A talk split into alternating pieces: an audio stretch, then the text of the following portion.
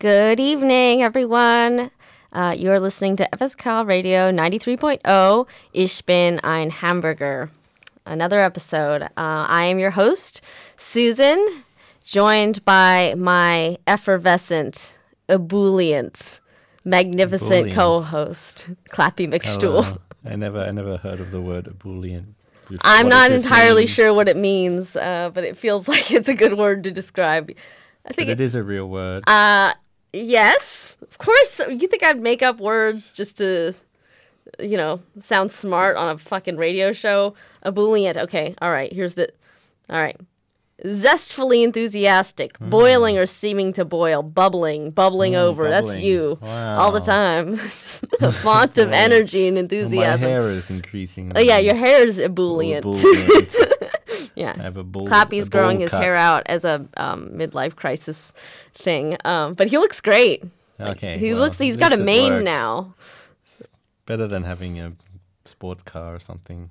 I, don't- I don't think. I mean, you'd have to take out a lot of uh, loans Lot to be able to afford Yeah, a sports true. car, and also, This is free. I mean- it's a free midlife crisis Yeah. strategy. I mean, I've seen your driving. You're you're a good driver, but I feel like you would not. You know, if you went full midlife crisis. Well, Italy is not so easy.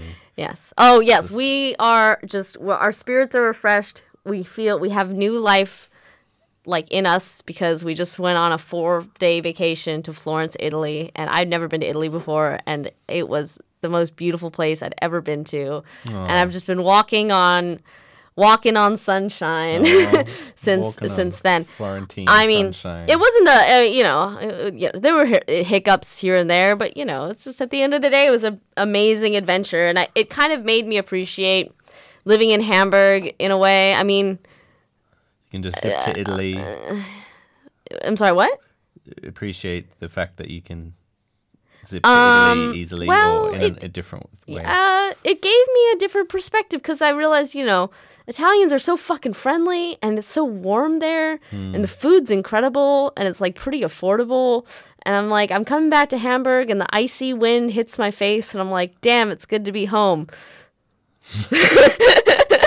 I don't know. I don't know. Maybe it's just like, you know, like when you you're you're going out one night without your partner and you're dancing with a really attractive person Ah, and then you know you're like wow i love this so much this is, i'm having so much fun and then you go back home and you're like oh i'm so happy to be back with my partner that's how it felt I see, I for see, me I it was just like you know you might not always be the warmest place with the friendliest people and the best food um, but you know you have wider sidewalks than florence does and fewer Mm. americans so that's like a big plus in your Much, much in your column yeah. I yeah, it felt like Disneyland walking around. I mean, we went in the off season too.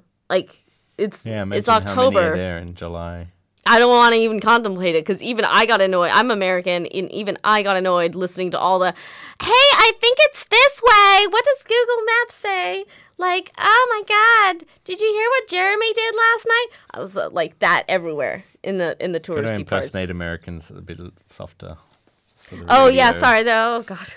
No, that was joking. that was uh that was an accurate rendition of what I Yeah, heard. yeah, yeah, And yeah. I think uh, me, you know, as an expat, I've been conditioned by um lots of old angry German women into keeping my voice down. down a bit. And like Yeah. I can't I, I'll never be able to I, I think the most shame I've ever felt or like public humiliation was when I first moved to Hamburg and like these old bitches were just like can you please keep it down?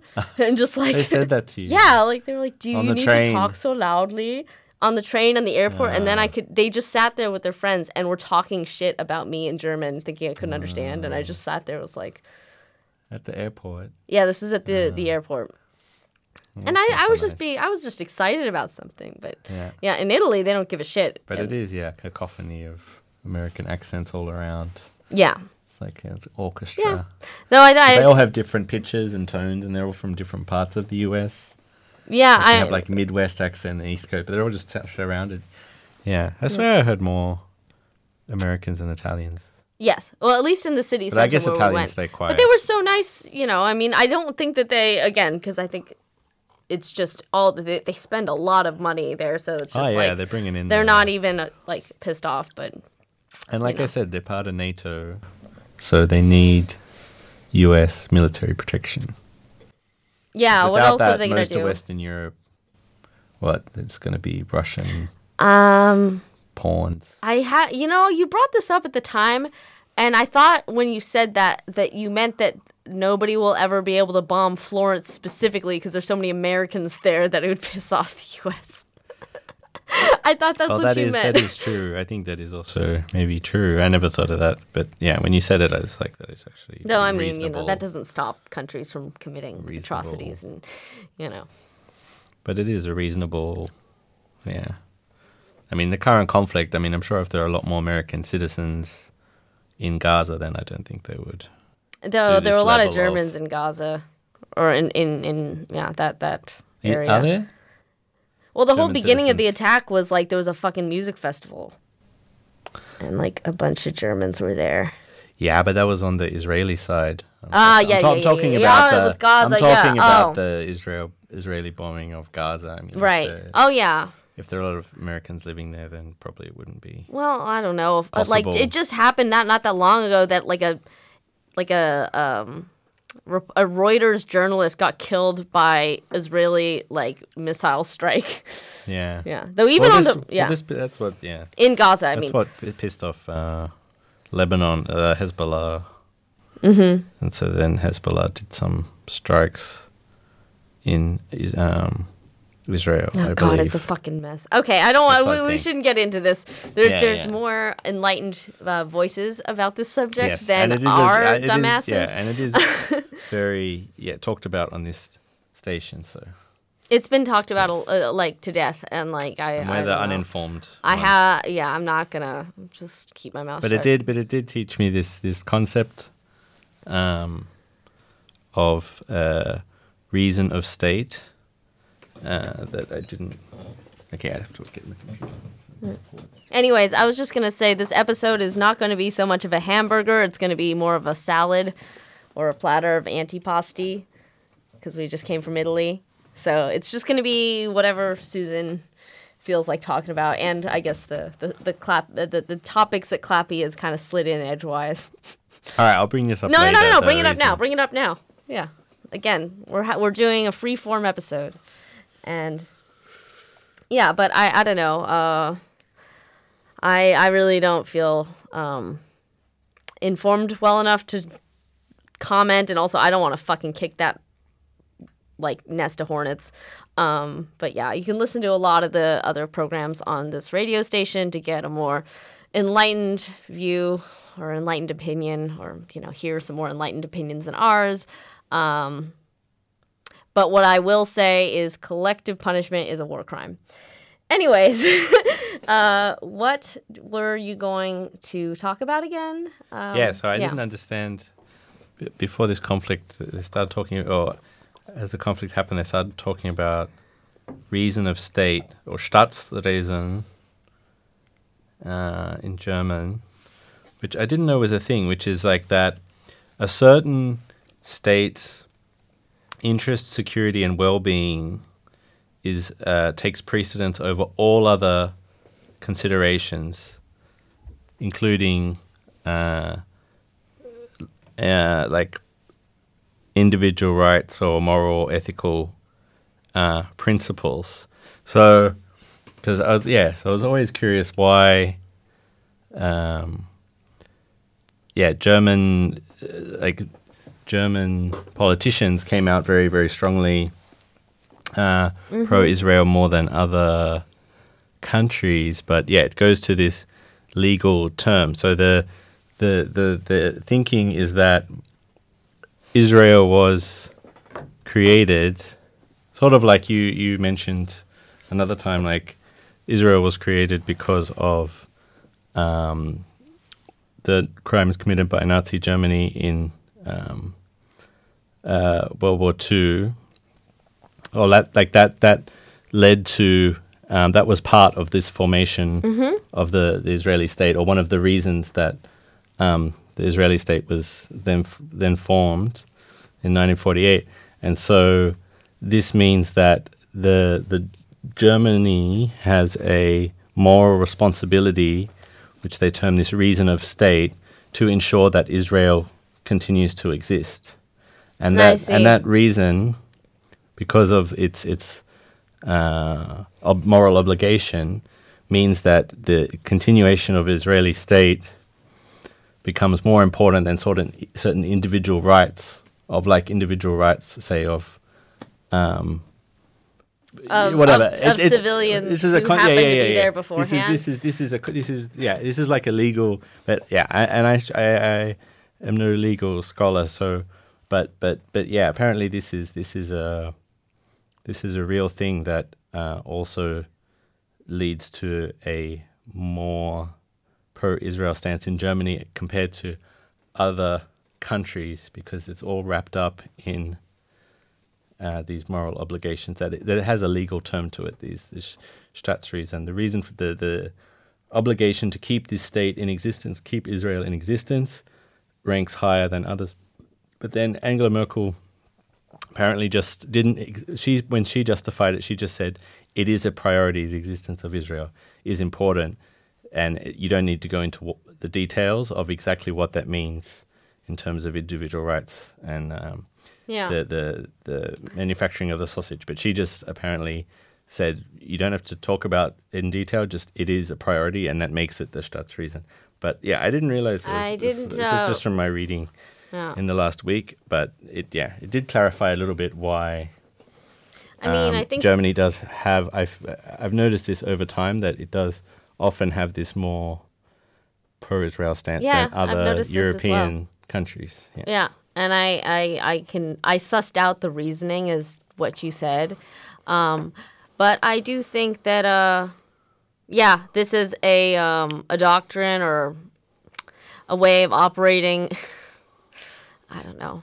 It's just why are you know just no consideration for anything else. I guess uh, just that because of your own guilt. Um, I don't know. Yeah, I have a lot of opinions about that, and I'm going to not comment. But thank you for that lovely uh, background Yes, information. yeah, just, uh, Um, You know, I mean, I, I didn't realize that. Um, you know, the, the the people who are opposing, you know, the, the, what the, what is being done, um, uh, necessarily wanted to like eradicate Israel as a state. I understand like Iran does probably, definitely, and like some of the neighbors, but like you know, I think that, that that was like the minority opinion, and I understand defending against that. But, anyways, you know, just fucking take a look in the mirror. Okay. Anyways, uh, okay. So, um, yeah, thank you for that, and um, yeah, that must have taken a bit of research to find. I That was, was very well spoken. Uh, Well, well, I read about it Mm-hmm. yesterday in detail because I was curious because I never heard this. very eloquent. Was it? Yes. Oh, I told you you're ebullient. you're effervescent. okay. You're on fire. You look like it with your hair. Uh, and um, yeah, so but you're going to be okay. I don't want to put you on the spot here, but you are re- are you're going to make your debut into showbiz very soon. Um, It's something called well, a science, slam. Yeah, debut into Science Slam showbiz. Yes, Yeah. that is correct. I mean, uh, the way that you explained it to me, okay, so you are uh, working in acad- academia of some sort. Mm-hmm. And instead of having, like, I guess it's like a funny TED talk that they have researchers Exactly. do. And, Funny TED talk is I- the best way. But it's in a German invention. Uh, I believe so. Yes. It's just so interesting. I don't know. Like that, that, that like TED Talks are a thing. Yes, just giving lectures. I mean, a lot of TED Talks are funny, but just in like intentionally including buffoonery and like academics trying to be funny. I would be. I haven't seen any videos yet that you, like I know they're out there on YouTube, but like the fact that you have to come up with like a bit and like a routine is so funny to think about for like German academ- academics because I've met a lot of German academics and you know what I can't imagine them doing buffoonery. They're very anti buffoonery. You know, they're very, they take themselves very seriously. So uh, you know, I don't know, and they had to give you a, a workshop. Yeah, I mean, it's not. Maybe I'm turning up the buffoonery. I think it's because I've been giving you advice about how to make it silly. yeah, so they're not all. I would say they're not all buffoonery, uh, or they're all not all filled with buffoonery. But maybe I'm I'm turning it up because I'm trying to add as much uh, other content that takes away from my bad German. Yeah, the fact yeah. that you have to do it in German too is, is that's so brave.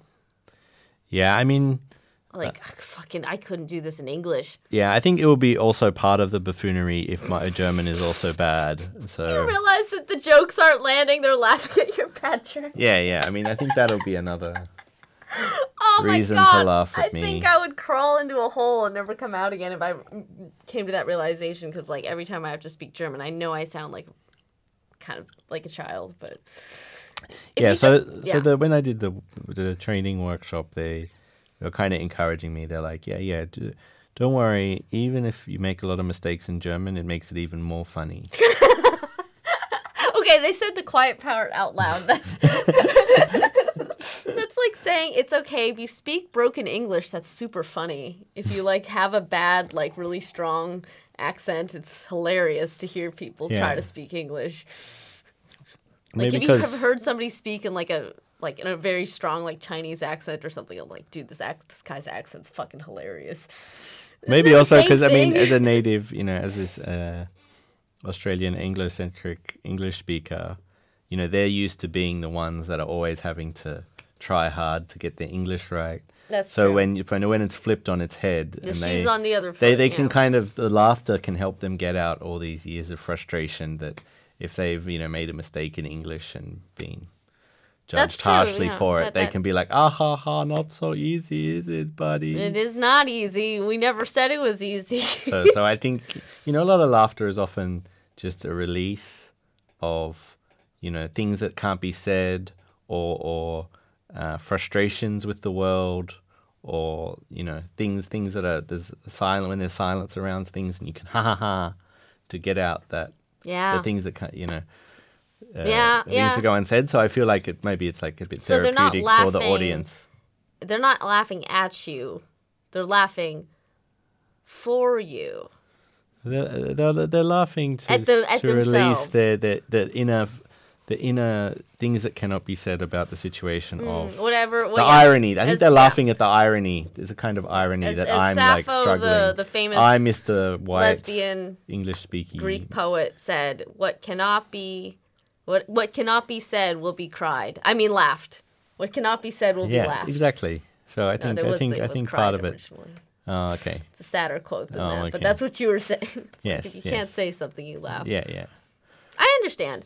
Um, but I, I don't know. I, I imagine, yeah, you, you might be a little nervous, but you know, I, I know you've got it, and I know that all of our listeners It's are going to be about the cheering you on. The pants is the only Oh yeah, I, I can I say. So I suggested to Clappy that a gimmick that he should do when he goes on stage is To go to the front of the stage and rip off my pants. like stripper pants style, where they have the buttons on the side. Hmm. Because I thought that'd be a funny like entrance, you know. Yeah. Wait, did Oh, you I find think it the is a pants funny yet? entrance. No, no, I have to get them tomorrow. Okay. Yeah. I mean, it's just like a bait and switch. And also, as he said, or as you told me earlier, like German people are, they laugh at so many things. Yeah, like It's not that slapstick, hard to make. slapstick comedy and uh, visual kind of comedy, like buffoonery. I, I think it will work. Buffoonery, I think they like. for this audience, Especially if you, because, yeah, the, the, the thing, the intro spoiler to anyone who's listening who's going to be attending his Science Slam is he's going to walk onto stage with like a t shirt and like uh, basketball pants on that have the snaps. He's going to walk on there and rip the pants off. And then the whole crowd's going to go, ooh! Yeah, yeah, yeah. and then he's gonna there's gonna be like slacks like like um, dress pants underneath and he's gonna put on a blazer just like put the glasses on yeah.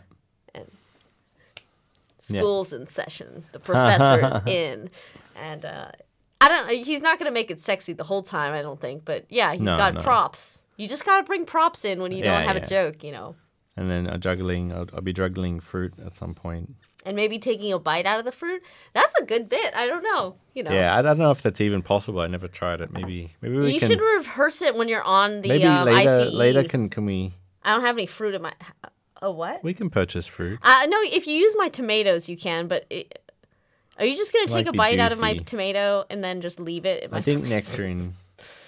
Yeah. Tomatoes are yeah, they're not perfectly round, so. But yeah, uh, he's gonna use fruit and uh, yeah, talk about his research. I think after this topic. we can drop by Rewe and just see about the different fruit because I'm not sure with different Oh, that'd be so funny if you were standing in juggling. Rewe at like 11 p.m. just juggling fruit. like, it's like, Entschuldigung, Entschuldigung, was machen Sie hier? No, Please be gentle with our fruit. Why? Yeah. I still think ask you to leave. nectarines are gonna are the go-to. I feel like they have You the to right. find the right hand size. Yeah, the hand I mean, size weight. I'm always so impressed. Maybe tomatoes are also good. Mm. Yeah, I mean, Clappy, you know, you have a lot of like party tricks like this. I'm very impressed by the the, the breadth of knowledge of like crowd pleasing party tricks that you can do, like juggling. You can use the yo-yo. You can uh, rip your pants off. You I can. think- uh, Yeah, I think I think Yeah. I think that's enough for the thing. Just the juggling and the pants ripping. I mean, your topic isn't even that boring compared to some of the other ones as well. You know, it's, Well, the Yeah, other one, I think I think it's I think it's uh, yeah. Well, the other one's like climate change. The other main competitor is climate change, and then I think medieval Romanian history. Okay, that one could be hilarious. That one could be fucking hilarious because I know they did some crazy shit back there. Like, hmm. I mean, Vlad the Impaler was medieval, like mm-hmm. Romanian history. I think he was Romanian. Yeah, he like you know th- what is fucking freakier than killing all of your people or like a bunch of your people by impaling them to scare away your invaders to be like, holy shit, this guy's crazy. Let's get the fuck out of here. That was the tactic. He impaled his own people to scare away the Ottomans. Whoa! I always thought he impaled the No, enemy. no, no. no. He he did that to his own people to be like, What? if I'm gonna do this to my people, think about what I'm gonna do to you. That's why Holy Vlad shit. the Impaler has this fucking re- this this reputation as being so like diabolical. Yeah, he did that to his own people. And then what? Just let them sit there. And yeah, let them sit there the- and rot. And then they outside. The, yeah, the Ottomans came by and were like, "Holy fucking shit, this guy's insane." So it worked. it did.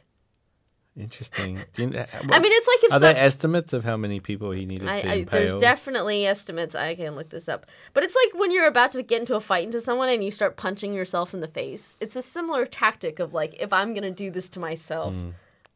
think about what I'm gonna It's do gone to you. loco. Yeah, yeah, yeah.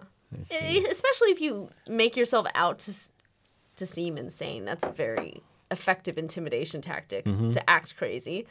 Let's see. Oh, the Sultan's army entered into the area of the impalements, which was 17 stades, I don't know what that is, long and 17 or 7 stades wide. There were large stakes there on which is it as it was said about 20,000 men, women, and children had been spitted, like on a spit roast.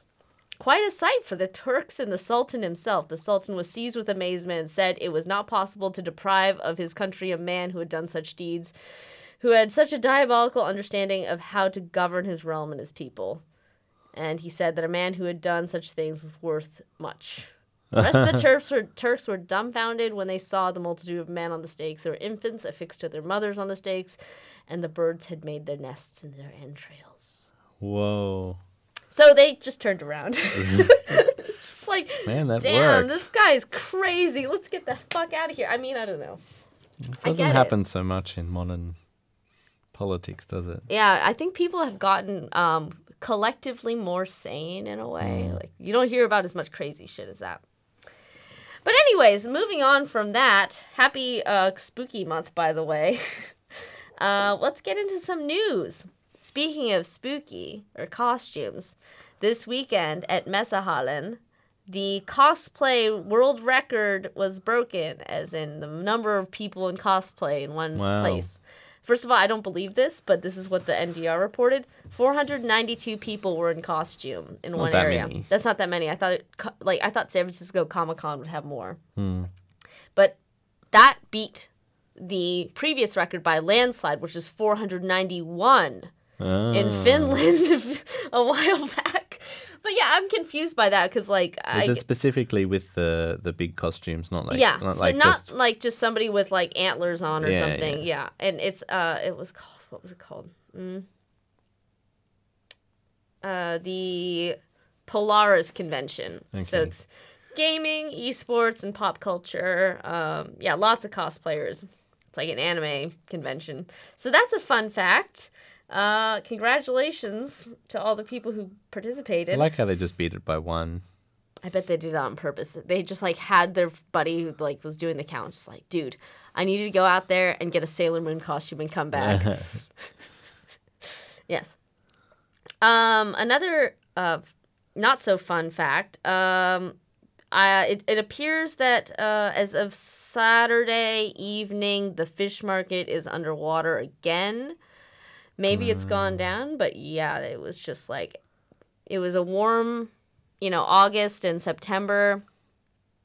And uh, yeah, that is just completely done a 180 because is yeah.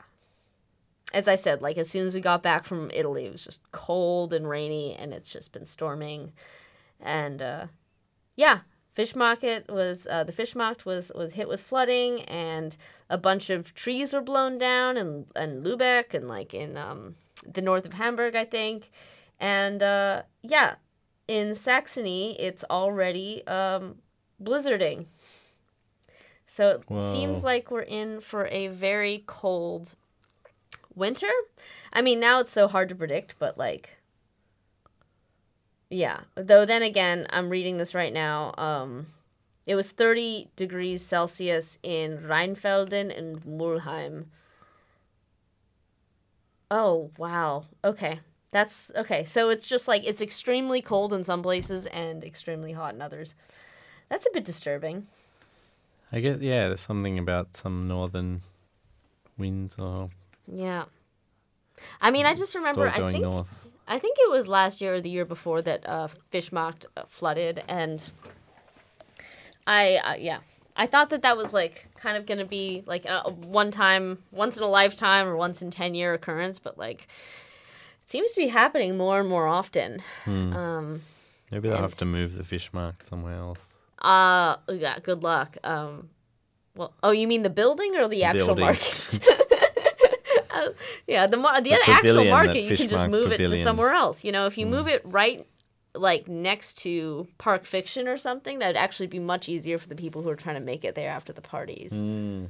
You know, like the tradition to go to Fischmarkt after a night out. That'd be much easier, and you'd be, you know, less flooded with water. Um, another fun fact, or one, a a fun fact that the last one was not so fun. Um, so the Weihnachtsmarkts are um, going to be opening earlier this year. So the first one, which is Woohoo! Wintersalbe, which I'm not sure which one that is, is open on the 3rd of November. Wow, that's amazing. It's so early. Um, it's because they had a rule, I guess, that um, you weren't allowed to open um, the Christmas markets before uh, Toten Sonntag, which is Dead Sunday. I didn't know this Day was of a the thing. Dead. It's it's I guess so. It's like a day of remembrance, and you were supposed to wait until after that. Mm-hmm. But they stipulated since it starts that day is like the twenty seventh of November this year, that um, yeah, because of that, they are going to be opening the um, Christmas markets early, so it's not just three weeks of Christmas. markets. Amazing. I love it. Yeah, Sankt Pauli is opening. Um, the one in. Altona, um, the one on Jungfernstieg. I can't fucking wait. I mean, it's already That's it's crazy. only Two months of yeah, it's mid October, and I'm already just like getting a little bit bummed out by how early it goes. You know, the sun goes down, but you know, I just strap in. You know, it's gonna get a lot worse. wow, that all that Glühwein is gonna be. Oh man, oh I can't fucking wait. I just like I because I always go away, you know, before Hmm. Christmas, so like I feel like I don't get that much of the uh, Christmas market, uh, Weihnachtsmarkt uh, magic, but you know, I'm def I'm definitely not gonna get tired of it. So, yeah. That's incredible. All right. Uh, maybe we should go to a song Or I could talk about how the HSV banned a far right hooligan group uh, and made them take their banner down in Volkspark Stadium, which I think is a step in the right direction given that HSV has a bad reputation for Antifa or anti Antifa. Whereas St. Pauli is the opposite of that, very, you know, fuck Nazis. I, I feel like HSV has been suspiciously quiet on that. But hey, look, they, they, they banned Die Löwen. That's what they're called from putting their poster up. What is? I don't know what the Löwen is. It's a hooligan group. it's a Ah, okay. hooligan like sup. What do you call them? Supras. Yeah, That one of these one of these ultras. Not, oh, Supra is a car. yeah. One of these Toyota ultras. Uh, so I think, uh, Ah, yeah, I good for them. You know, good for them for uh, taking a, a very firm stance against far right extremism. But anyways, yeah, let's listen to some Italo disco. Here we go.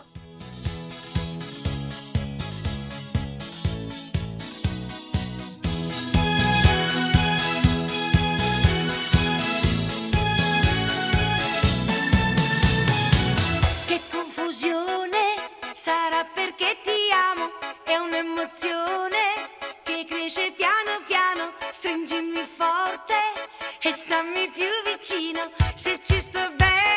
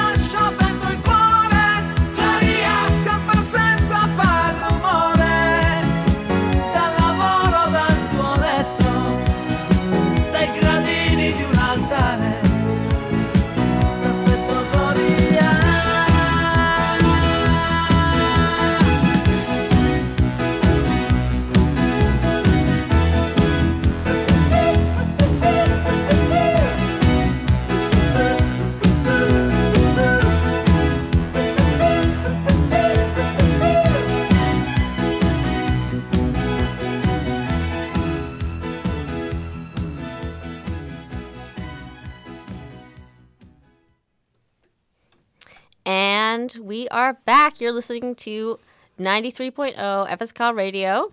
Uh, ich bin ein Hamburger. Uh, yes, so I'm Susan, back with um, the magnificent, bodacious, Oh, you're too kind. golden haired, or not golden, looks golden in this light, but impressive mane of hair, beautiful head of hair, No, clappy. so kind.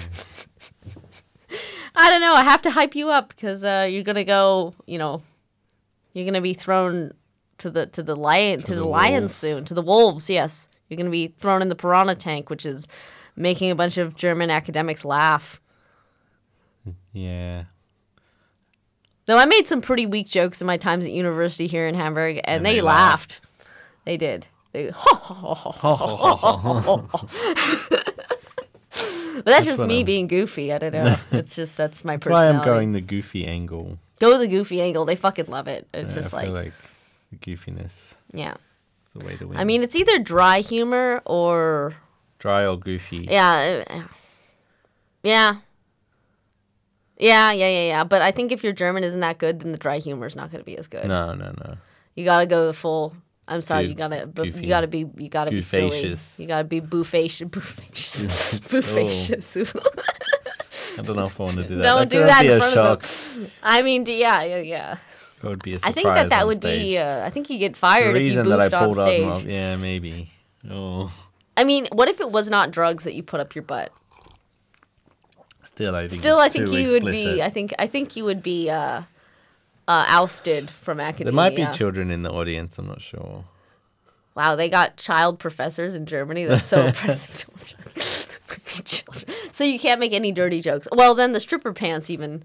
No. Oh, that's then, okay. fine. Germany It's is wholesome. very like whatever when it comes to like innuendo, any sort of you know winky winky yeah, sexual it's fine. It's references. They're fine with it. I think that if you showed your butthole to an audience, they would be upset though. If I stuck my finger Covered in lube in, up your in, butt. in, in, yeah, In in in in on stage in an academic setting, yeah. even If you it's if you like yeah, put a like a bunch of toothpaste up your butt, I think people would be upset. yeah, I think it's Though not. that would be hilarious Unless there's some kind of scientific. If it was a live experiment and the experiment was on, about like sphincters or something, How do I make this this scientific? How do I make this relevant to my like research? some kind of proctology. How could I make it so that sticking my finger up my butt covered in stuff would be like a good representation or metaphor for my research? I'd have to make it about good question. money, being a tight ass, Oh, something like that. How do you define it? How do you define a these tight? banks are a tight ass. How do you define a tight ass? Yeah. Oh my god. Okay, we gotta move on. Yeah. okay, Uh, this is too funny. All right. So our next topic of the evening is um, something much more serious, and um, one of the reasons we're allowed to broadcast is it's freedom of speech in modern democracy. Mm, Clappy, this is going to be your topic, so I'll let you take the lead. Um, because I didn't do any research on this, but so between the different, like between Hamburg or sorry, Germany and Australia, those are the two case studies that we're going to be discussing this evening. I don't know. I feel like I feel like the US. I I feel like it's so easy to get cancelled in the US now because I don't know. I saw online about uh, some law I don't know legal about that. uh, academic had this very pro-Palestine thing and then got like Depends cancelled. your- on your audience. Look at And our then- fucking president. I mean, he's Yeah. now being prosecuted um, for like a, 86 different charges, but um, uh, I think that it's different to be ousted from your circle, like by your peers, and a different thing to just have your protest shut down by a bunch of cops that have um, these electronic billboards that say your gathering is illegal. Those are two different things, and you know they do that in the U.S. As yeah. well. They'll like beat the shit out of you. Uh, I'm not saying it in, in any way it's perfect, but I think it's different if like you're working for I don't know a political organization or an institution that has a very pro this way or that way stance, and then you publish something that goes against that. That's a different thing, I think. Like you can get canceled, but a lot of times canceled just means you said the wrong thing to the wrong person and you're fired. It's not a political witch hunt. No, you but? I, but I mean, it's like the releasing rele- releasing opinions online and then it leading to oh yeah, people are very like, sensitive. cancelled and stuff. I feel like that's more common here uh, in the US than here in Germany. But I feel like Germany, they're more. I don't know. The the the legal issues come in more maybe, or the police Uh, issues of like I think it's also um, maybe in the U.S. it's like the privacy laws are less strict.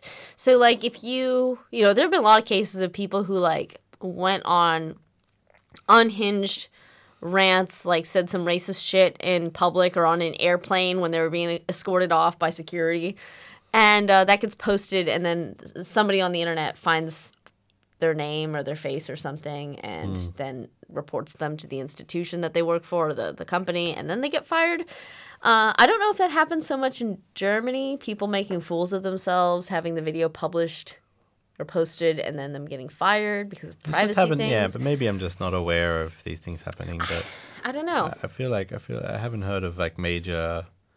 You know, you had the whole Rammstein thing, but but uh, about political, Yeah. I haven't heard so like many uh, German celebrities or whatever getting cancelled just over political Mm. i mean beliefs. I think maybe. Well, uh, I, I I actually don't really have a good example for that. I mean, I'm thinking about, uh, you know, I've heard of certain professors making racist statements and still keeping their jobs, stuff like this. So yeah, maybe we're more tol- they're more tolerant of that, but like in general, I don't know. Like in in Australia, there's a like the most successful tennis female tennis player of all time. Mm-hmm. It's this um, Australian uh, Margaret Court, and she she has very openly kind of racist kind of viewpoints. But they still, but they still, she comes to like these. Uh, like the main stadium is like named after her and stuff and she comes to these things but they just never let her talk so she's always kind of in the background of events Okay, so they, they she presents sometimes i think i've seen her present things and like shake hands and stuff but they never let her get next near the microphone that's really kind of fucked up. I mean, uh, well, it, it's fucked up. f- Like you know, people who have shitty, horrible opinions are always going to exist. But the fact that she still gets invited to these events, well she's the greatest of all time so it's Well, hard to yeah, and that. like I, you know, uh, and the stadium's been named after her for like forever for like so many years so it's hard to like strip all this away and I mean, they fucking, you know, I don't know, just because like. I, I feel like after she dies, it's going to become like way more taboo to talk about her. She, I, I don't know, like the Jimmy Savile treatment.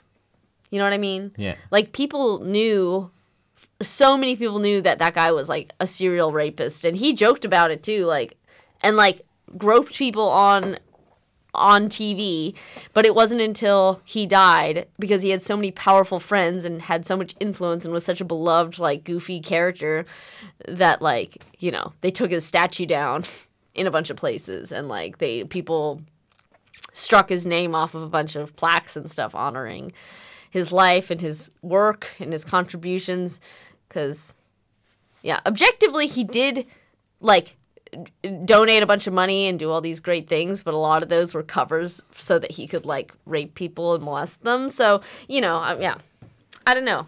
How do you uh, it, it's just it, the thing that disturbs me the most is not the people who do these things it's the people who cover for them mm-hmm. and just tolerate that behavior. Yeah. Because like you know how can you feel like your hands are clean if if you just know that you're the person you're associating with and giving a platform is like a total piece of shit. I don't know. Like quentin tarantino he must have known this whole time right about about weinstein? Yeah, Yeah. a lot of people knew. I mean, fucking um, Courtney Love, you know, when she was really unpopular in like the early 2000s, uh, was asked by an interviewer, like, yeah, this is like 2003, asked by an interviewer, interviewer, uh, what advice would you give to a young lady trying to make it in uh, show business? And she kind of looked to the left and looked to the right and said, "If Harvey Weinstein and tries to invite you to his hotel room, don't go." and she got like in so much trouble for that. Really? Yeah. Oh, I never heard about that. Yeah, people hated Courtney Love at the time. I mean, she, uh, people still do, but like this was at the height of she killed Kurt Cobain. Yeah, right. Mania. Like, she was an evil evil bitch, this sort of thing. Um, but uh, yeah, I don't know. And she she got canceled temporarily for that, but in the end of the day, at the end of the day, she was in the you know she was in the right. But I think her name's all right again, isn't it? Like, Yeah. She's not as hated as She's not as hated, and yeah, people have gotten over it. And a lot of the the hatred towards her was just blatant sexism. Um, yeah, I don't know. Like, uh, people get temporarily canceled for things and then vindicated later, like Johnny Depp. like Johnny Depp. Yeah. Yeah, though it turns out he is, might actually have been a piece of shit. Well, I always yeah. I always suspect. I that think that they're kind of a both of shit, terrible but people. he's kind of back now in terms. He's of back. he Yeah, can have and Kevin Spacey as well now, right? yeah, he got exonerated, but I still fucking just But because you know these people are still very sketchy. Yeah, yeah. I mean, it, it was just like the one case that was like a criminal case uh, was dismissed because of lack of evidence or something. Oh, and a bunch of. Did you not hear that a bunch of the people who um, uh, lobbed accusations at uh, Kevin Spacey ended up dying under mysterious circumstances? Oh, really? Yeah, that's like a whole thing of like people who accused Kevin Spacey of sexual misconduct ended up dead from overdoses or suicides. And you know, I understand maybe it's just people who've suffered horrific abuse are more likely to do that, but Yeah. something okay. about that guy just makes my skin no, I crawl. know. He's and yeah, and he might he be played what's his name too well, the president character. What's his name again?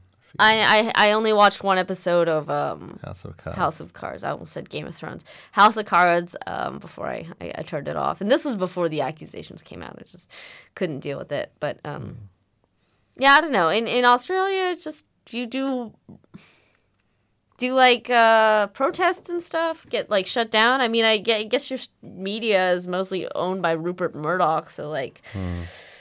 You know, Well, I mean, during COVID, it was like extreme. I feel like you never, this in terms of political like countries and stuff. Like, I think none of them ever get shut down. Like the Palestinian protests on weekend were not shut down. Like people um, spoke out later and said they should have been uh, shut down because there were some of participants were like anti-Semitic and everything. But the yeah, I think it was only the COVID times where, but that's when Australia just- really went yeah. crazy with. They kind of had similar to here with, or maybe even I think more intense lockdowns where you're not allowed to leave. Mm-hmm. So then anyone kind of going out protesting, that was just like, no, no, you have to be inside because of the the lockdowns. So they kind of shut that all down. Mm-hmm.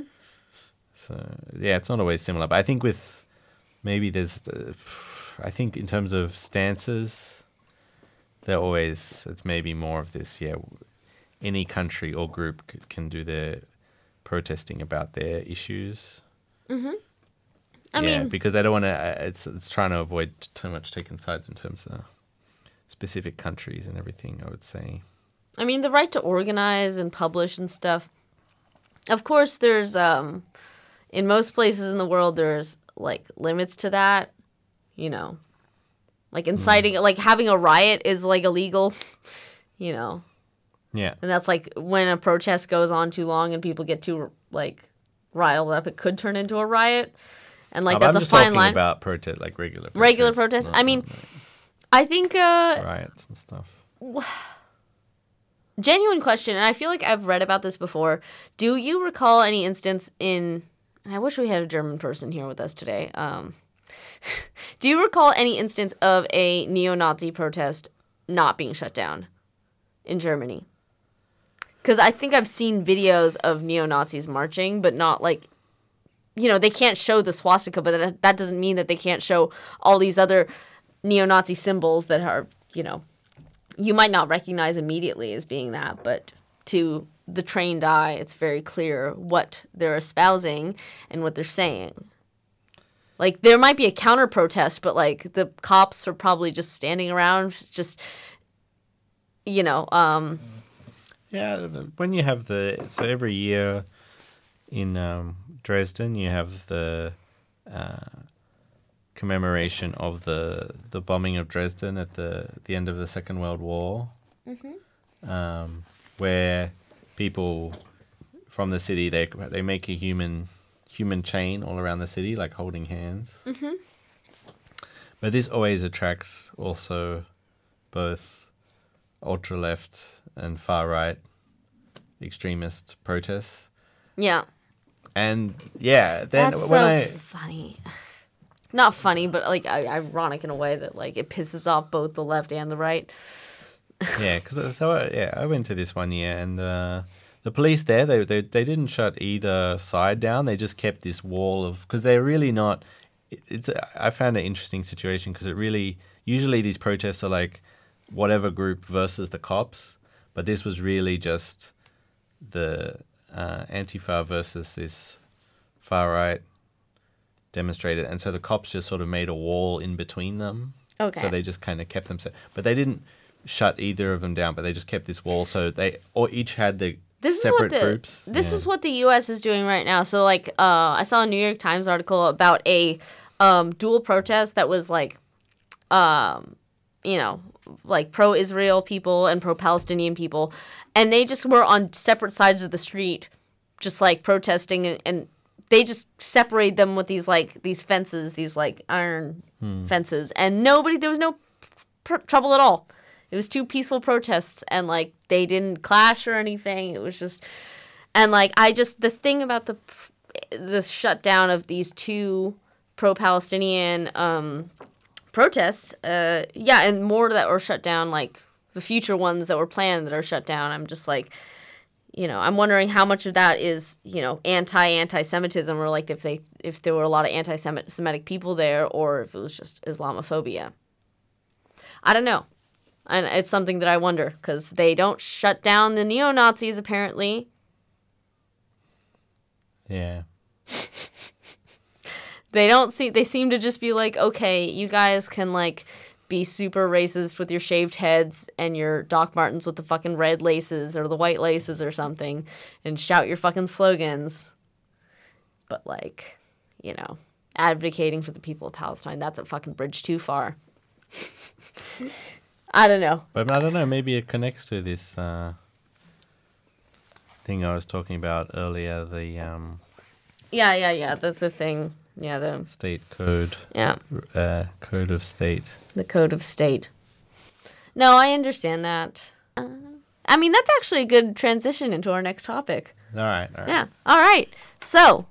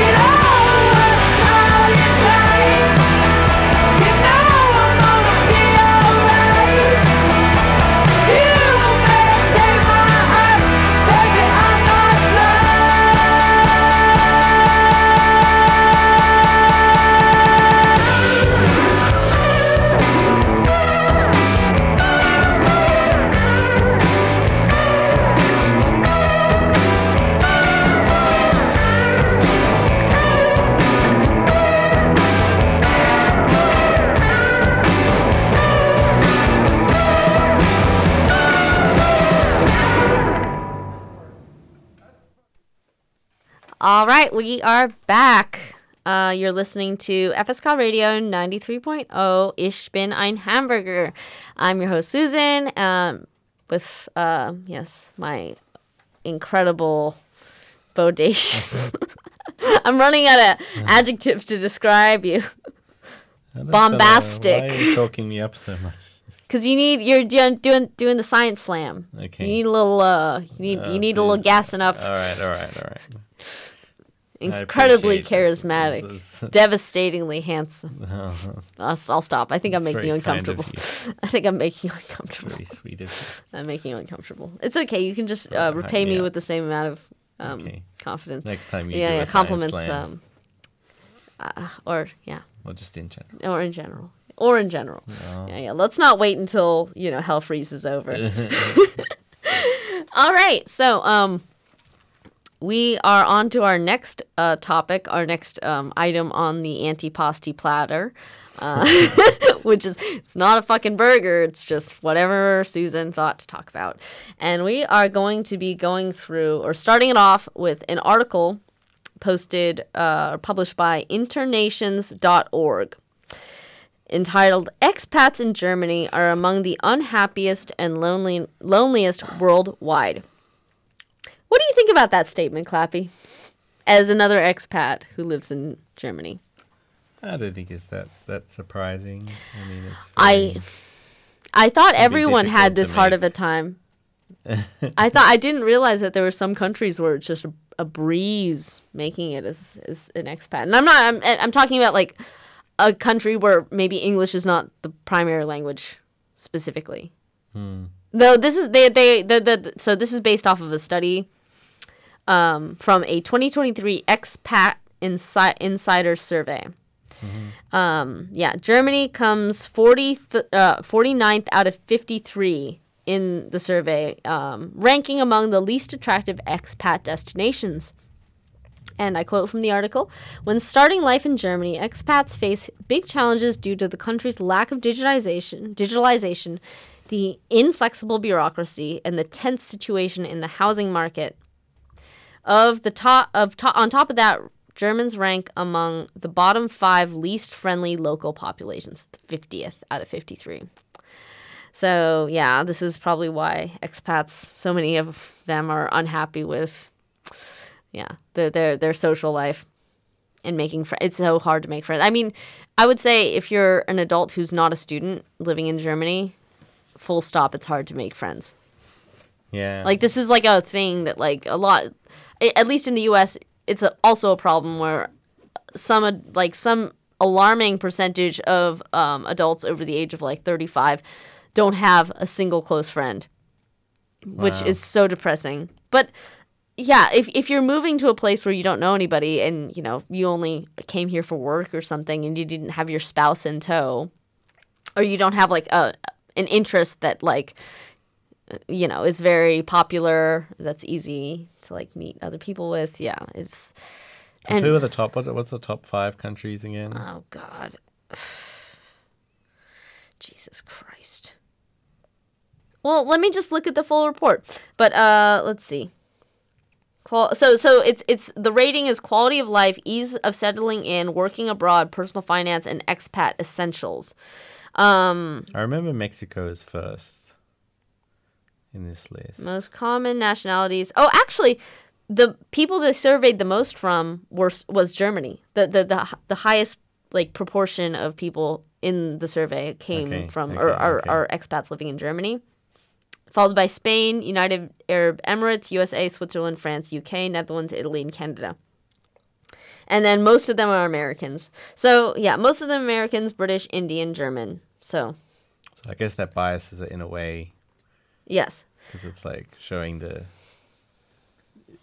how what it's like from an American perspective. right than- american and british and indian um, Yeah. primarily and yeah it's uh it's definitely you know pro- not the a perfect study but uh yeah i this is making me reflect a lot actually. But anyways about like my experience of living here because you know it's it's wonderful and I, and I hope i never have to leave but jesus christ some of the things here just I'm, i've been here seven years and they have not gotten easier. Like learning German. Um, okay, yeah, the top 10 are, uh, or the top, I'll just say the top five. Mexico, Spain, Panama, Malaysia, and Taiwan. Are at the top of the list, and at the bottom are bottom five Germany, South Korea, Turkey, Norway, and Kuwait. Kuwait's at the very bottom. Yeah, but um, I don't know. It's it's not surprising in a way, but I am kind of shocked that uh, I mean, yeah, it could it couldn't be just like uh base. I mean, I feel like Mexico, like going going to some like cantina or something or some bar. I Mm-hmm. feel like it would be pretty easy. I feel like both Mexico and like Ireland are places where you can really meet people randomly at a bar and then probably like stay in contact with them yeah. if you if you try. I mean, uh, when I even when I was a student um, at Uni Hamburg, I, I, I, I formed like very shallow friendships with some German like classmates, but like they almost never lasted, or like the ones that did, they just like have um, I guess you'd call it a um, a uncommon or, or like an, an, like in a special especially strong love for speaking English. Like we have friends yes. like this that we know that just like are German, but they love speaking English and they just seek out They're kind of like Anglophile. Anglophiles. Yeah. Yeah. Um, and I and I'm part of a book club now where uh, you know, most of the people in it are Germans, but they like reading books in English. Yeah. And I'm very lucky to find that because, you know, it's just yeah, uh, it's it's really tough to like yeah, and this is my privilege as somebody who speaks English uh, fluently, but yeah, it's very tough to to find um, Germans who are willing to speak English in their leisure time. I think regularly, you know, Yeah. yeah. And then, I mean, this is probably because I mean, Hamburg is probably biased in terms of its openness. Yeah. So probably if you look at the other plate, like other Yeah, some of places, these as I'm actually surprised- as well, it'll probably be very. Some of these I'm kind of shocked by, honestly, because like, um, yeah, the uh, so the ease of settling in index is so we rank uh Germany ranks fiftieth is is uh I think the worst. Um, local friendliness is really bad. Finding friends is really bad, and culture and welcome is really bad. Um, three in ten expats say that people in Germany are not friendly towards foreign residents versus eighteen percent globally. So only 18% of, of people globally say that the, the locals are not friendly towards Ah, okay, okay, foreigners. I see, I see, I see. Um, and 55% say it's difficult to make local friends. I would say yes, that's true for me too. Versus 36% globally. Mm-hmm. Uh, 32% have no personal support network versus 24%. I mean, I, I I have kind of made my personal support network over time, but like it was not easy. And people just kind of come and go. And I'd say like most of my per- personal support network is also just expats. We we have like a very we I, I'd say like the expat community is pretty tight knit in Hamburg because we had to stick to got to Yeah. stick to each other, like stick with each other. Um, yeah, and I get that. Um, yeah, and maybe and- it's the whole yeah the coconut versus peach analogy. It's very classic. Yeah, but I'm so like I have not been able to like only on a very on like very rare occasions can I like have the energy to get like through the coconut. And also I prefer coconut. I prefer peach to coconut. Um as like a fruit. The analogy being that the coconut is hard on the outside, but then soft on the inside. But then the And empty on the inside. so it's Hollow harder, on the to inside. get through into the softer part, whereas the peach is like the the I don't know American or something, and then they're easy to get through the peach, but then they're hard on the inside, and they're not. Am I hard on the inside? I don't know. I haven't haven't really checked. Oh. no, I don't think so. I don't think.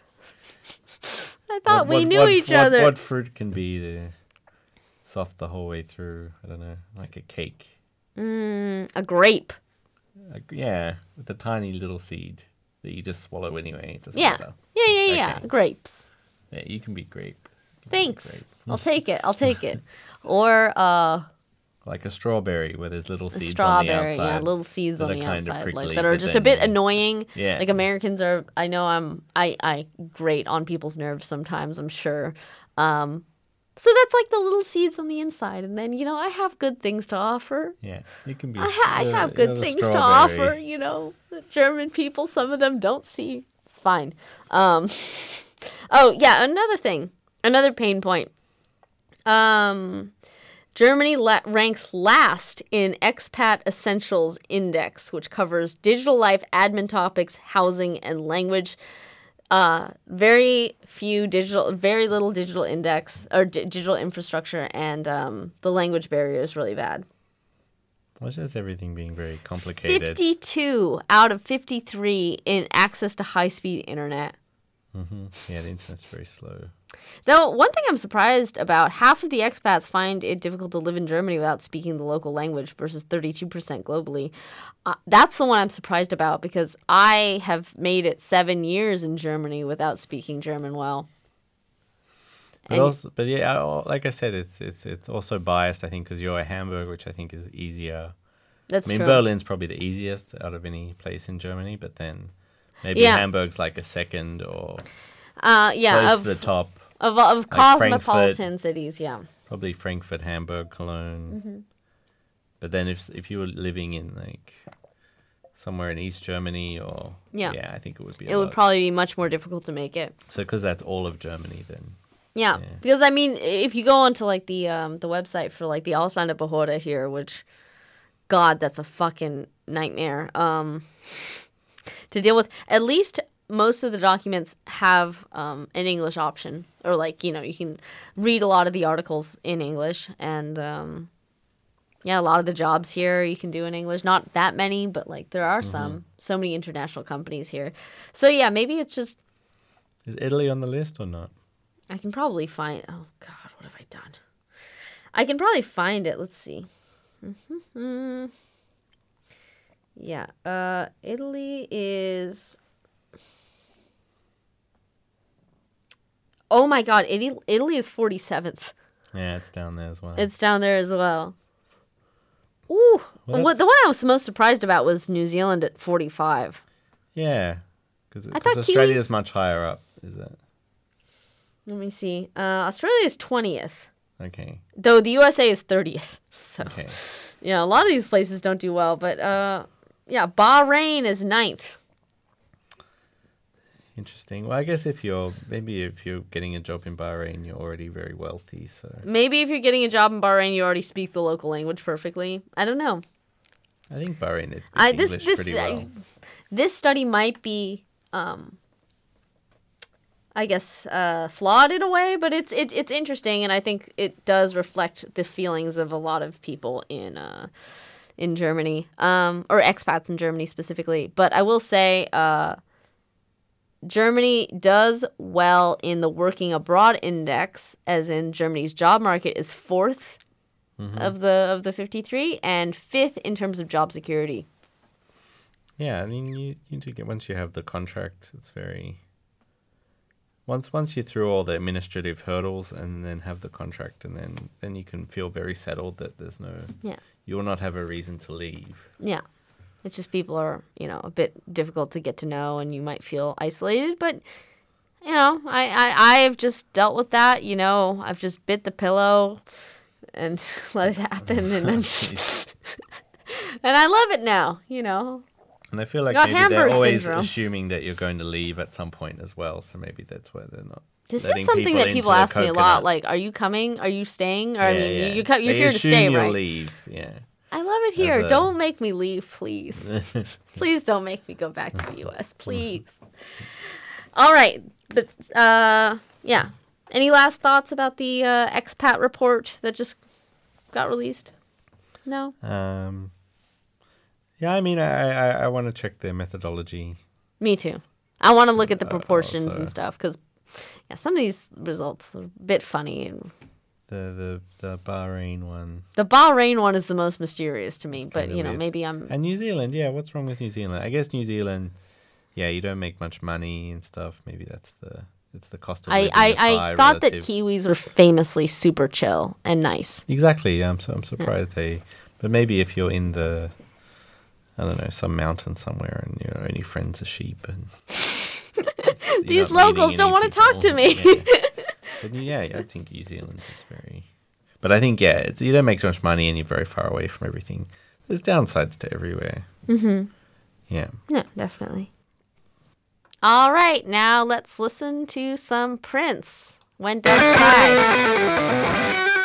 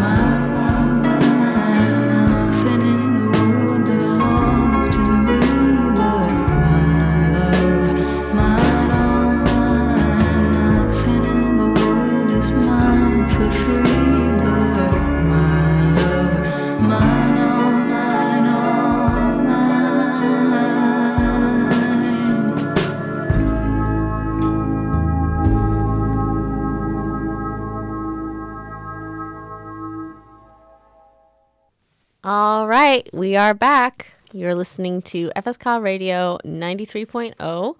Ich bin ein Hamburger. I am Susan, your host, joined by the um well, I won't I won't shower you with compliments. I think it makes you uncomfortable. Joined by my very regular not regular, uh normal. more ways than one. Yeah, yeah, yeah. He eats a lot of fruit. Yeah. no, no, no. My very very regular, uh, normal, uh, consistent host, Oh. co-host. Except for last month where we, we did a repeat episode. well, that's because you were going through some sort of crisis of uh, related to like running around all over the world. Yeah. Um, but you know, we can. We're, we're, we're we're bringing it back this episode. We're back. We're stronger than ever. We don't have a guest, but you know what? I can make up for it in personality and pizzazz. Yeah, you're, you're at least two guests worth. Yes. But uh, okay, so for our last segment of the evening, the last, uh, let's say the gelato, because it's something I really enjoy. This is the gelato, the the last. Well, gelato is not an antipasti, but you know, like it's it's more of a, a like a meal course. That'd be fun, like a gelato, like a plate of different gelatos, like an antipasti that you try, and it's different ice cream based. That sounds amazing. I mean, the, the problem would be keeping them all cold, so they don't they don't melt. You gotta have it sitting on like a frozen, like a. It's, you know how you have hot pots where the, um, you know, it's sitting on the flames to keep it hot. Yeah. You need that in the middle of the table, but it's like a freezing They have tray this. that keeps it cold. Yeah, they have this. Like like at the ice cream thing at Sternschanze now. Like the rolly, the the the, the roll up ice cream. Yeah. the uh, roll up ice cream thing. Yeah. Um no, like that that you could definitely do this at some boutique gelato place that where it's like, you know, 5 Yeah, euros like a scoop or more. and yeah. Yeah. But uh okay, so as everyone is uh I'm sure aware by now, it's October. We're quite a bit into October and this is the most wonderful time of the year for me as someone who fucking loves Halloween. It's my it's my Christmas, it's my New Year's. It's my Christmas and New Year's rolled up into one. I get so excited for it. Like the spookiness of everything, like just being able to dress up and no, I, I, I love it. So, um, in honor of Halloween, I'm going to be doing something that I've always dreamed of being, but I don't think I have what it takes. And also, the market is totally saturated. A unsolved mysteries, creepy stories podcaster. So that's what I'm going to be bringing to the program tonight. I'm going to be um, telling the story. themes. How do they do this? These podcasts. Usually they focus backing a on one um like mystery. Whether it's a ghost or an unsolved crime or a solved crime, they profile like a murderer or something. And you know, I know a lot of people say these podcasts are exploitative, but you know what? Just let me have something. Why are they exploitative? Um, because there are victims that are still alive sometimes. Like remember the the Jeffrey Dahmer um, Netflix documentary that received a lot of criticism because uh, It's glorifying. it was it, it, it was perceived as glorifying it. Some of the ones that I've heard are like not very respectful of like the people who are still alive or like making jokes and stuff. and it's just like uh but at the same time, you know, I fucking I, I, I eat it up. I you know, there's a stereotype about like w- women just loving true crime podcasts or true crime in general, and I'm one of these people yeah. and I don't know why this is. I'm not going to apologize for it. It's just I, I like it. So you know what? Yeah, maybe I'm going to be less likely to be murdered now. Um, but yeah, I uh, I wanted to just make a quick note before I start. There are these tours in Hamburg that you can take that are way more well informed about all of the creepy shit that's gone down in this city. Of I'm I'm sure there's a lot. I couldn't find that much online, but you're gonna hear some of the stories. I want to do this. It's called Haunted. Um, excuse me, Haunted History Hamburg. And uh, you know, we when we were in Florence, we went on a creepy, a dark history tour of um, Florence. Uh, like uh, you know, it was like stories about the Medici's and all this other stuff. Uh, the just the first part was creepy stuff of like murders and stuff. Uh, not that many ghost stories, not that many murders. A few, but she didn't show us where they happened. Um, the creepiest or the scariest part of the tour was how much I drank. Because it was, it was like dark tipsy stories tour. and wine. Yeah, it's called Tipsy Tours, and I love them. You know, if you go to Florence, I highly recommend joining the Tipsy Tour. But like, holy fuck, I was wasted by the end of it. Um, Yeah, they did that. I, I- really thought it would be something where you pay the money and you, you feel ripped off at the end by the amount of booze. You're like, oh, we She just got. kept refilling my but, but fucking she wine bought, glass. like multiple bottles of wine. Oh. and just kept. And like It was you go all to you could drink, bars and- and yeah. oh my god, I got so fucked up. I have not thrown up from drinking in a long time, and that was I had to twice. Anyways, maybe that's too much information. um, but I don't know. I want to do this actually. Maybe in the next month Hmm. or something, we should go on this haunted history Hamburg tour. With wine. We can bring our own wine Yeah, true. and be that obnoxious couple in the back that's just like giggling over everything. but yeah, uh, from Vikings to Nazis to serial killers to ghosts, this tour will leave you with more knowledge of our city and a chill up your spine. I'm intrigued. Um, yeah, but anyways, this is the um, low budget version, the free version of uh, the the haunted history Hamburg tour. Um, so let's see. The first one, the first story here.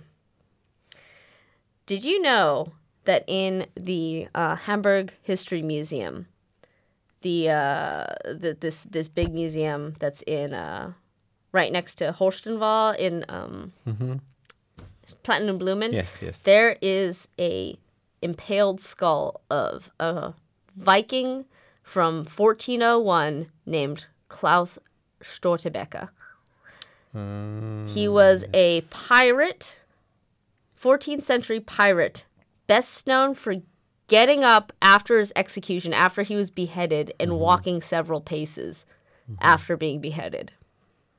And he, I guess, you know, he had a reputation as like kind of robbing from the rich and rob like stealing from the rich, giving to the poor, but it sounds like he was just like a brutal asshole.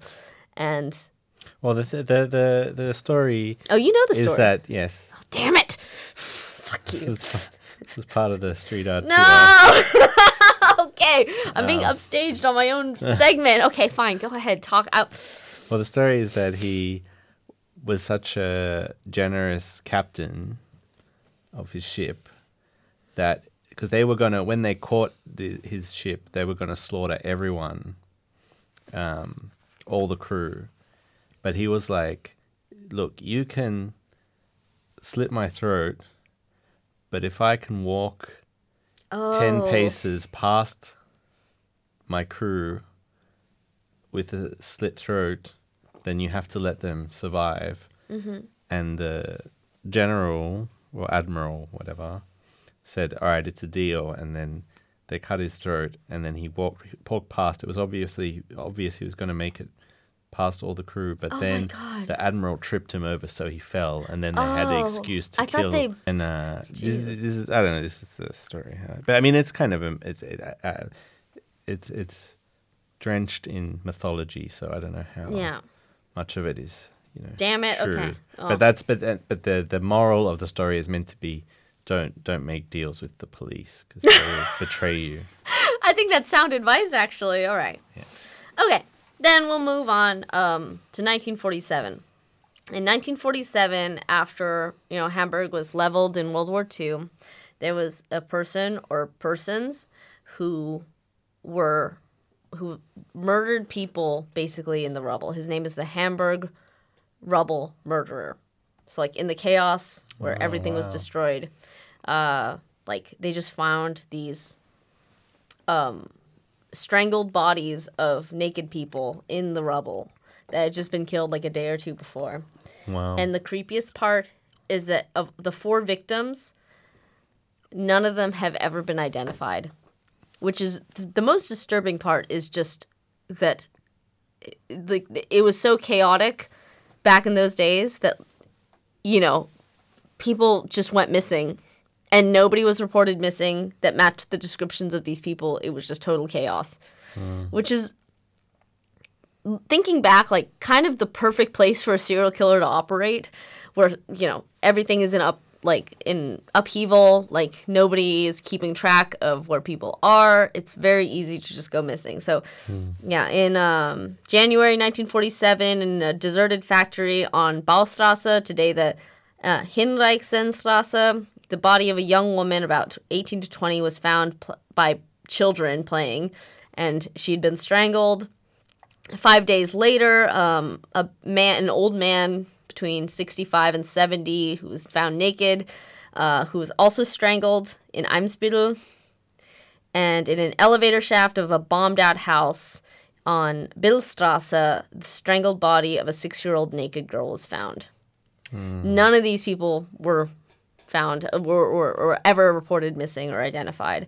And then, yeah, in Hammerbrook, the final victim was a woman who was about 30 years old, also naked and strangled.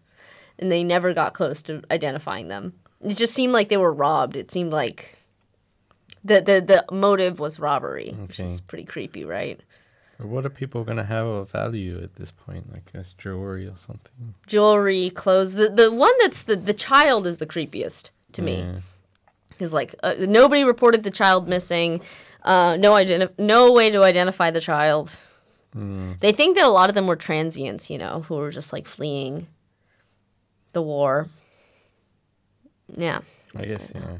It's a time when everyone's like not at home or whatever. Yeah. and It's hard Yeah. to track them. Yeah. Okay. We're going to just move on here. Do you does the name Fritz Honka mean anything to you? Uh, I love that beverage. Oh, that's, that's Fritz Cola. I'm sorry. It's not good marketing for them. Fritz Cola. No, but the golden hand shoe means something. Yeah. Ah, yes. All right. Of course. Yeah. Uh, golden So- hand shoe guy. The the bar go, the golden handschuh, der goldene Handschuh. in um, St. Pauli on the Reeperbahn is notorious for being the hunting ground for a serial killer named Fritz or Friedrich Paul Honka. He was a Leo. Look at that. Um, he killed at least four women from Hamburg's red light district and kept three of the bodies in his flat. And he sounded like he was just he was a violent alcoholic who uh, had some like wives and long term partners that he drove all of them away because he would just get fucking wasted and like beat them and stuff and they just ran away. And so he started taking up with sex workers who a lot of the times he would just kill for extremely um uh like uh, what's the word? Very trivial reasons. Um like one of them he killed because she had not been passionate enough enough when they had sex. Um yeah and he just like yeah two other women murdered and stuffed into the, his attic. And the disappearance of three of these women of the four were not reported to the police. He was only found out when um, his neighbors complained of the stench of rotting flesh and he used like perfume blocks and everything so hmm. or sorry that was the beginning of it. He was finally caught when the apartment building where he was living caught fire or caught fire and then the pl- firemen went in and found a bunch of dead bodies. Isn't that unlucky? And isn't that terrifying? Because it just shows you how many people might have gotten away with the same thing but their apartment didn't catch on fire? Yeah. Maybe there's other ones out there. I mean, a bunch of these people were not reported missing. Nobody cared, which is really scary, you know? Have you seen the movie? No, I don't want to. No. I haven't even been to the bar because I, I just know the reputation.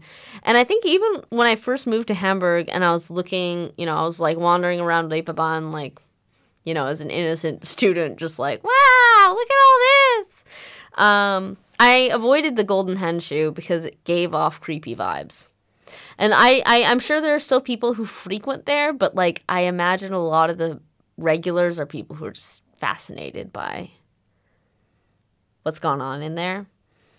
Ah, I don't know if that's true. Is It, it's still kind of a Kneipe that's like full of regulars, and I, I don't know if everyone's like, but it is. It does have a creepy vibe inside, and it's kind of like so kind of scungy. Have you been in there? Yeah, yeah, yeah.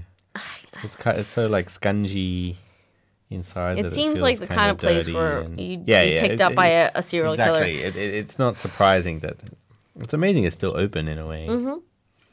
They haven't Not changed the name. Yeah.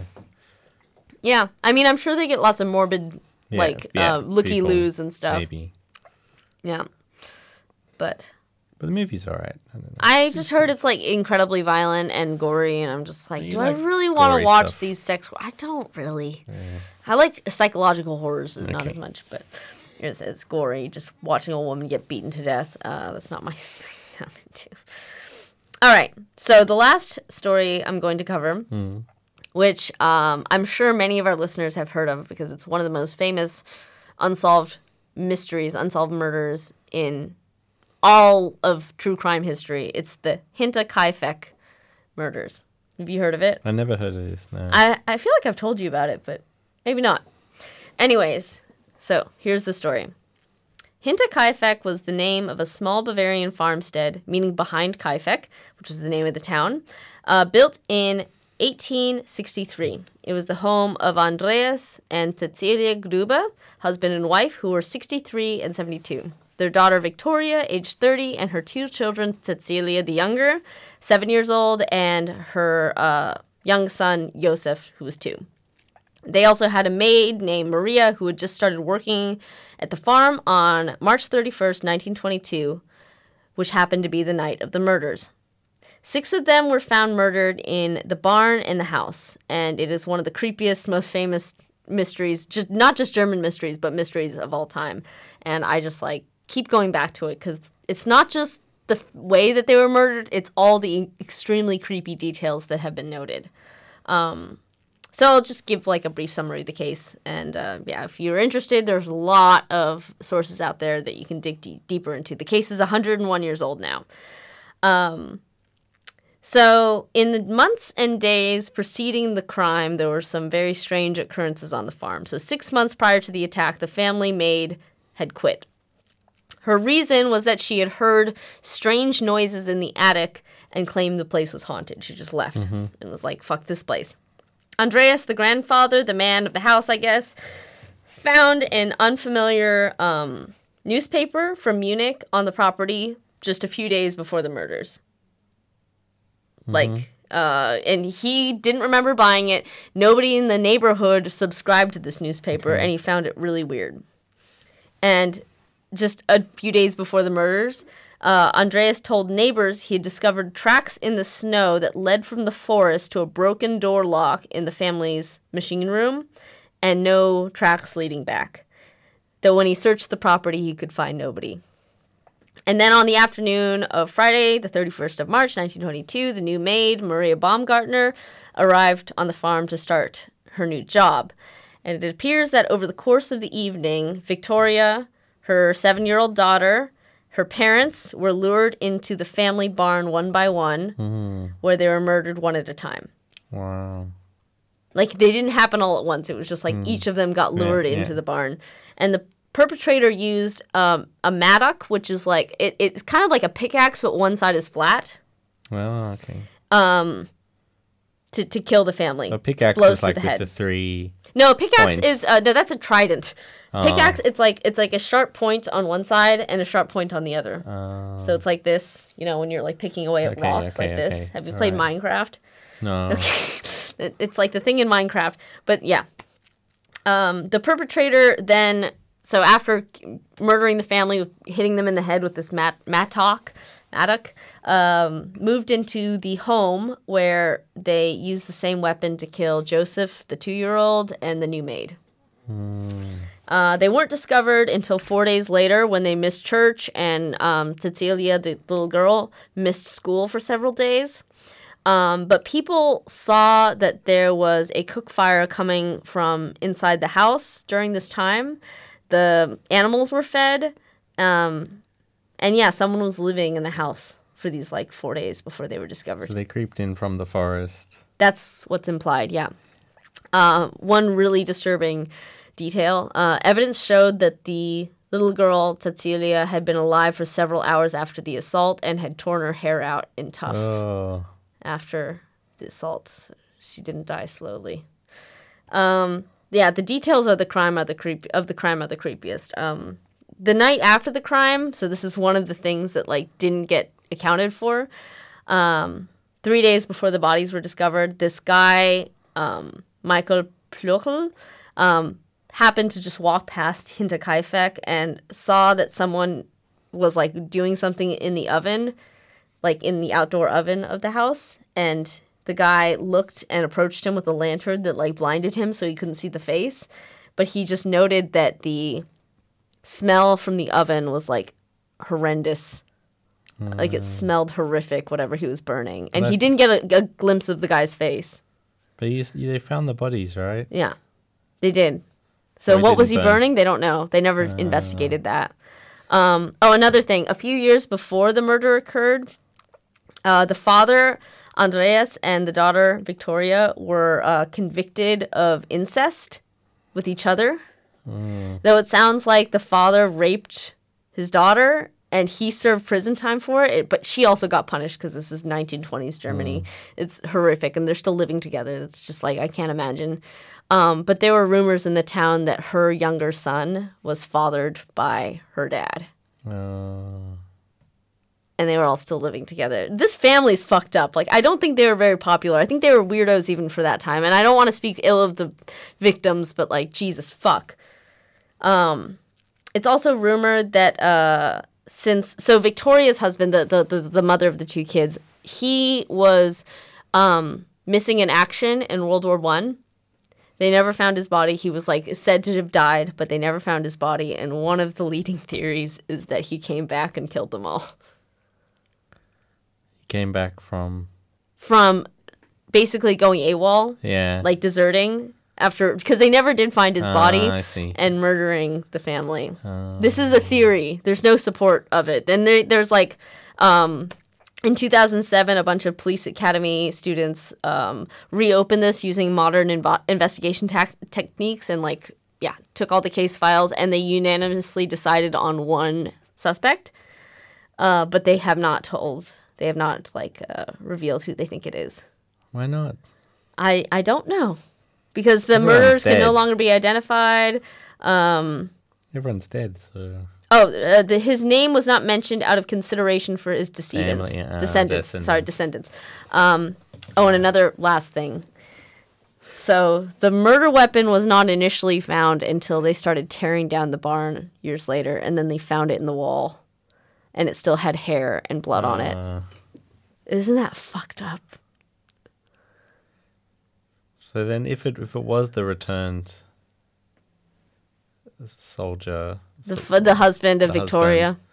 what where did he go afterwards? Then You know, I, I I read in the in like the Wikipedia page that there were sightings of him or people claiming that So yeah I saw stayed- him. He just stayed under. He the went radar under- yeah. forever. Yeah, I guess it was easier back then to just stay under the radar yeah. forever. But Jesus Christ, yeah. Uh, somebody said, uh, yeah, some people claimed that they saw him and stuff, um, but that was never confirmed. Anyways, that's the creepiest story I know of That's pretty good. in German. In in terms of like German, uh, like unsolved mysteries, that one's like top of the list, like creepiest, I think. And That's pretty good. It's pretty It is good. creepy. It gets in your head. it gets in your head, yeah. Yeah. And then Ah. I didn't even name all the details, but yeah, just The golden handshake guys. Yeah. that's Felix is also uh, yeah, pretty creepy. yeah. No, But I'd, I'd say that's creepy with the family and uh, all the yeah. Mm-hmm.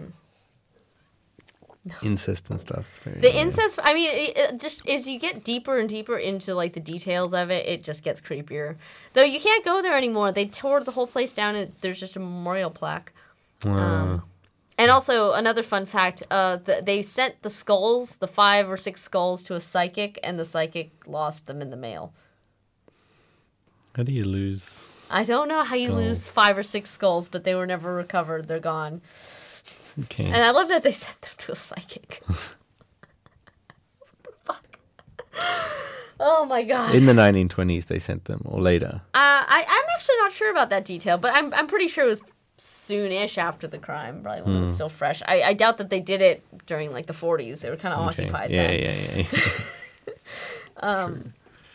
but yeah, that that about wraps up the show for today. I hope that was entertaining for y'all. Uh, yeah, it was it was fun for a moment to um, pretend to be a true true crime podcaster. Maybe I'll do a full episode someday about like my pet cases because that's one of them. Anyways, uh, I'll, I'll start the tour, the competing haunted I don't. Hamburg tour. Well, well, if if we start the tour, then I can't go on the other one because then I'd be stealing material for them from them. no, you don't steal their stuff. It's just checking it out. Yeah. When I was doing the street art tour, you had competitors that would come and check it out. Mm-hmm.